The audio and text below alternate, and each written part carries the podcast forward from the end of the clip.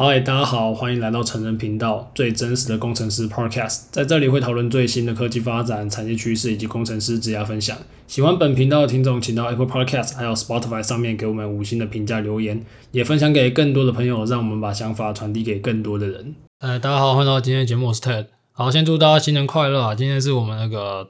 呃，现在录音时间是一月二十九号，干就是年假最后一天，心情真差，原本早上要录的，结果。今天跑出去走走，跟朋友他们出去晃一下，享受最后的假期啊。然后，然后晚上觉得干好烦哦，所以原本不想录的，可是因为我下礼拜要出国，所以呢，我我怕再不录就要欠一大堆了。上次过年已经给他拖放假了，所以 今天肯定要录了。好，今天这一这一集会是有图，呃，有一篇文的，那是我有另外写一篇文章。那这篇文章它会同时更新在我们的 IG，那之后会更新在我们的部落格啦，但因为因为一些原因，我们还没有完全弄好，所以呢，今天就还是暂时先放 IG。那我最近可能会开始写一些我觉得比较实用的文章在我们的 IG 上面。那梗图当然我持续会做，我自己是觉得我自己对自己的梗梗图的那个要求是有一定的要求啦。但后来觉得说，诶，如果我觉得 IG 要成长的话，可能除了梗图以外，我们偶尔给一点真的干货，我觉得是蛮不错的这样。好，今天要跟大家分那讲的这主题是，呃，工程师的凡人歌。好，就是这是我下的一个文章标题啊。那为什么会这样讲呢？其实我我有发现一件事情，就是说，其实我们频道的听众的水平、素质啊、年龄层啊等等，然后经的什么收入平均什么都是蛮高的，就因为自己觉得是因为我们听频道的内容门槛也相对比较高一点，所以会听我们频道的准时收听的各位就是。我觉得相对于整个社会群体算是比较前面的人，但我说是整个君子来讲。然后我看到有一些前阵看到蛮多粉专，蛮多专业教人家怎么省钱、怎么财富自由、怎么做什么的。其实我看一看，我会觉得坦白说不知道做什么，就是他们讲的也没错，但。是建立在一个完全没有任何事情发生的情况下，任何黑天鹅没有发生，然后这个世界的规则跟以往一样，所以什么可以什么稳稳的做，什么四十年退休，什么几年退休，然后什么以后就什么你每年领多少股息啥小的那种东西，我觉得啊不好说啦，因为像比如说 Elon Musk 最新的 memo 也说嘛，C Change，我们正面临了很大很大程度的改变，然后再加上 AI 的出现，有的没有东西的出现，然后整个金融市场的改变。然后加上新技术的突破，所以未来的规则难讲啊。好啦，当然我也不想不想去什么嘴炮别人啊，因为毕竟每个人每个人生活方式，或许在他的故事里面，他就是英雄嘛，他靠他的方式取得成功，那也是祝福他们这样。那我们今天这一个呃内容是给身为工程师的各位，就是都叫凡人歌嘛，所以意思就是说。如果你今天天赋点满，极度聪明，叫柳矿，还是说你已经社会前百分之三，那基本上这一集你可以当背景音乐，或者是你就直接贴给你觉得需要的朋友。这样，我觉得今天的内容可以帮助到以下几种人啊：有家境普通，然后你不是说啊、就是你不是叫柳矿，然后你的资质平常，没有办法成为鬼神，但是你愿意学习，愿意改变自己的心态，并且希望未来你可以过得自由。我先讲，说过的自由不是财务自由，自由跟财务自由是两件事情。好，我今天把这件这篇文章把它看完，然后分享给你有需要的朋友。就是这一集音档啊，那文章我们会随后跟上更新在那个 IG 上面。啊、其实现在社会上 有太多那种什么财富自由的教学啊、什么省个钱啊，存个股啊，怎么几十岁后退休啊，那都要想哦，如果真的这么简单的话，为什么这个社会那么多穷人？其实，呃，资本社会有它的规则啊。你你没有韭菜也知道怎么运作，那么每个人都上位了，那谁来负责抬轿？所以，呃，这个游戏规则是有它既定的一个框架在。那当然说节流开源这些东西是非常非常的重要。不过，大多时候，大多大家没有去看到一个本质上的问题，就是你为什么会需要去哎看了那么多东西，然后省那几百块钱？所以这个社会给很多一种陷阱。啊，只要努力啊，可以改变啊！啊，等到你怎么几岁啊，就可以游山玩水啊，然后大家都开始存钱啊，哎，什么储蓄率拉高啊，省吃俭用啊，过得很晒啊，然后啊，你，你有没有想过，说不定你根本活不到那个年纪，这是有可能啊。你你说不定意外先来，这也是有可能啊。所以我一直认为说那种延迟享乐，延迟享乐是很重要，没有错，但是他啊，你都延迟享乐，如果你疯狂延迟享乐，那我真的不知道你到底是在生存还是生活了。那这个东西，或许有些人就很爽吧，他可能觉得说，哎、那他这样就开心，那当然可以。但如果你不是的话，那或许你可以思考看看说。啊，有没有什么其他机机会吧？那很多人分享说什么啊，刷什么卡，这什么什么优惠几趴，哪边存多一点点，嘛卡多到靠北，去哪里刷哪张卡？然后你要是有时间去想去哪边刷哪张卡，你不好好想怎么充实自己脑袋，然后哪边活存高一点啊？然后哪边什么省钱省个一两百块啊？一两百块，一两百块的钱，我不是说不能省啊，只是说你你省那一两百块的钱。他他就会让你的人生脱贫嘛？根本不会嘛？这个没有本质上解决啊。然后你的那种很多那种概念，什么存，我就不想嘴说有一些常常叫人家存单一个股，你要存到进棺材都不知道。啊，或者说好，你真的存的比较好一点，那你存什么配息型的 ETF 好了。那那你如果你生命中随便来个黑天鹅，比如说你出去被车撞到，还是你出去怎样，那基本上你这个配置就有问题嘛。就你这个是反脆弱性极低的一个做法哦。所以我就常常觉得说，有些观念是大家可以去思考一下。哎，如果这个东西那么简单，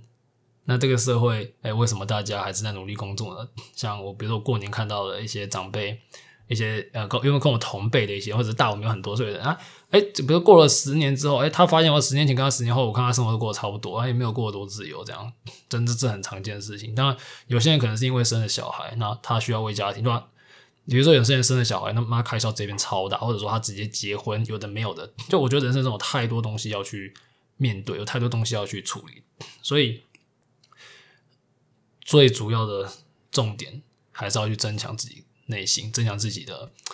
啊真实的能力啊，去好好的设计自己这个系统。好了，我以下几个方法给身为工程师的各位，就是啊、就刚刚说的，如果你是比较平常的人的话，我觉得工程师在中产里面可以相对有机会跳出老鼠圈的人。那我给几个方法，不保证你变上流阶层，但至少保你赢社会九十趴的人。那如果你不是一个最顶尖的人的话，嗯，我觉得如果你想在这条路走得稳一点，有几个点，而是我的观察，有些是我的经历，或许你可以参考。那如果觉得这不够，就是你觉得太基本，或者是说，哎，好像有几个点还好，那也可以跳过，或者是说，哎，分享给你身边有些他正在挣扎的朋友。好，比如说我大概归结四点。第一点，如何拥有好的主业收入？那这一点就是，如果你现在年收超过两百的话，你可以直接跳到下一点。那呃，我觉得在台湾的环境的话，讲个结论，呃，如果你学历不够的话，快去刷学历。就如果你现在是学士毕业，然后你想要转职，你直接去刷学历。如果你是大学生，你直接去刷个好的研究所。如果你现在是已经就业，当然就业就没有办法。我们等下再讲就业怎么办。啊，因为以我的情况，目前在产业看到，就是选对产业相当重要。在我的观察，台湾打工仔的收入均值，均值就比平均值啊，不要比鬼神。电机大于大于资工，大于大于大于大于其他。那、爽度的话，呃，基本上我我不确定爽度诶，爽度的话。我我不我并不觉得后面的有多爽啊，所以我相信 CP 值应该是前面几者还是比较高。我就在台湾啊，啊，我觉得在台湾软体业没有很好混啊。就你如果要有硬体的薪水，你真的要比别人强很多。啊，你想赚钱的话，推荐硬体这样。然后，毕竟半导体还有 IC 啊这些，在未来都是非常嗯重要的战略产业。那我常常看到有一些朋友在我们 QA 问说，诶，如何薪水到叉叉叉万多少万多少万？那其实我觉得，如果你现在是有机会去刷学历的，就快去刷一刷吧。然后有一些新闻，什么努力变年薪百万什么的，就是啊，什么什么多努力啊，多省啊，几年什么的。其实我觉得大家都知道，在台湾你面对科技赢一半啊，面对学校，这百万年薪根本就正常到不能再正常，更不用说你同学带来改变嘛。就那一些同学可能会给你一些建议啊，就给你一些帮忙之类的啊。就回到一个万年议题的答案啊，我觉得在某个基准线以上，科系都是大于校名啊，除非你是对那个科系很有兴趣，那当然你可以选择你热爱。如果你只想要，我们刚刚说嘛，这一集就是给一些你可能对工程没什么特别兴趣，你就想要好好打工的人。那呃，之前在大增产时代的时候，就很多科系正确的都顺水上去了嘛。你学历就算没有很好的人的话，那你念对科系。你在小公司蹲，其实你也是有机会在对的时候上去，但反而你念错科系，有时候你根本就不会，所以也蛮难的。所以那总结来讲，台湾电机职工硕士 CP 值有个高的。那如果你已经是出社会，你没办法重刷学历，那你的学历没有那么好的话，哦，我认为你就必须要在实力上面多加的去增强，就你可以累积实力，然后呃找一个可以累积实力的公司，有个好的团队带你，因为好的团队他带你，其实你的实力成长绝对会比学历重要。我讲刚才讲学历是捷径，它不是一定啊，它是一个捷径，就保你出来基本上就有机会。可是呢，当然我们也看过很多学历还好，可是。啊，实力很强的，所以我会推荐偶尔刷题，然后随时去面试，测试市场价值，不要被短期的薪水啊、名声影响，慢慢点技能，等到好的时机再跳。我也认识一些前辈，就是他们都不是特别好的学校，但是然后，在对的领域，然后经过几次周期跳跳跳，结果也是跳到不错的地方。那大差不多，学历会随着你年资越大越不重要，它是个捷径，就是给刚开始的人。不过如果你在这边有劣势，也不代表你补不回来。我觉得任何交易都是等价，大家付出多少，你就获得多少这样。然后第二点啊，如何让资产增值？好，如果你今天已经有自己的投资或交易策略的话，你可以再跳到下一点啊。首先，大部分公司很忙啊，你真的没有办法全心投入市场。我自己是算有兴趣啊，所以我花蛮多时间在这上面。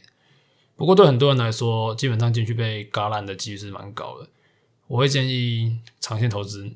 然后股股票长线投资，定期定额是个无脑无脑的方式。那如果要学投资，我也推荐是总金搭配一些周期的点位来买。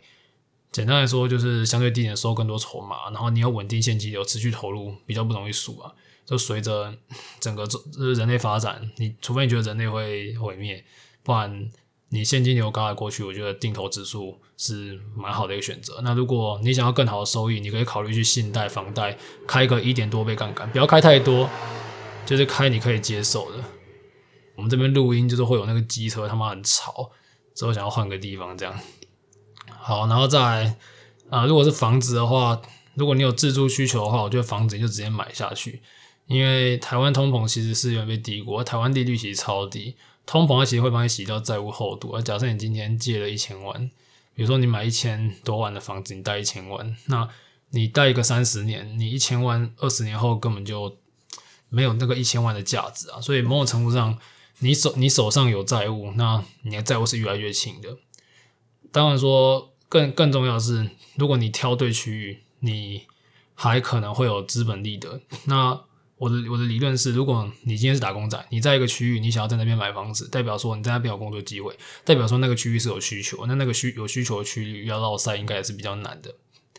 然后高风险的部分，我还是会推荐大家用杠铃策略，就是像上述稳定的部位占一部分，然后小部位。资产去挑一些成长股啊，或加密货币，这样你的下档有限嘛？比如说你拿五趴出来投资，十趴出来投资，你大不了赔全，就算赔全赔掉，也赔这五趴十趴。可是事实上也不太可能全赔的，因为现在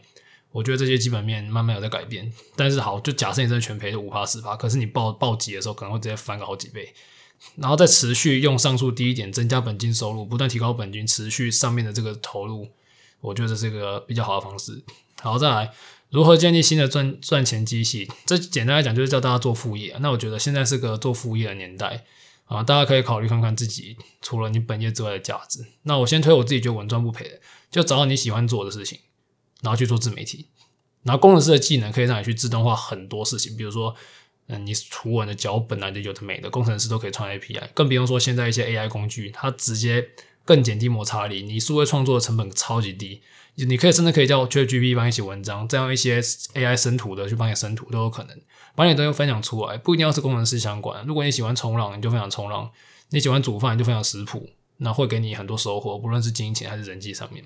那如果你是因为承担一些风险的话，当然可以考虑投一些实体行业。我自己也是有投啦，不过这个东西真的蛮看天时地利人和的，然后我觉得风险蛮大，而且台湾其实很内卷，就是意思说都有人跟你竞争啊，所以我这边就呃不不讲。不讲几个例子啊，当然不过例子很多，大家可以自己想。好，第四点就更重要，就是如何活得自由。讲到讲自由，我觉得刚开始要先讨论，其实大部分的人没办法财富自由啊。我我必须直接跟大家讲，大部分的人没办法财富自由，真的。如果大家都是财富自由，这世界没有生产力，这世界会有很多方式把从韭菜里面把钱收出来、收回来。当然，因为这个是给平常工程师，我相信有大大部分听到这一集的人。各位是有机会，相对有机会财富自由，但我没有办法保证每一个人听到自己都可以财富自由。但是你可以过得自由，因为你就算没有财富自由，你也过得比一般人好了。那理清自己内心需求，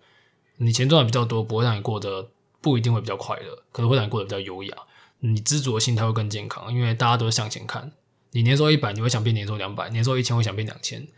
那你一直往前看，你忽略到沿途的风险，蛮可惜。少点跟别人比较，多去觉察自己内心，不要羡慕别人。很多 IG 上爽一天，他可能是真的是晒二十九天，然后就拍那一天爽给你看。你以为他天天都在爽，其实他可能平常都在晒。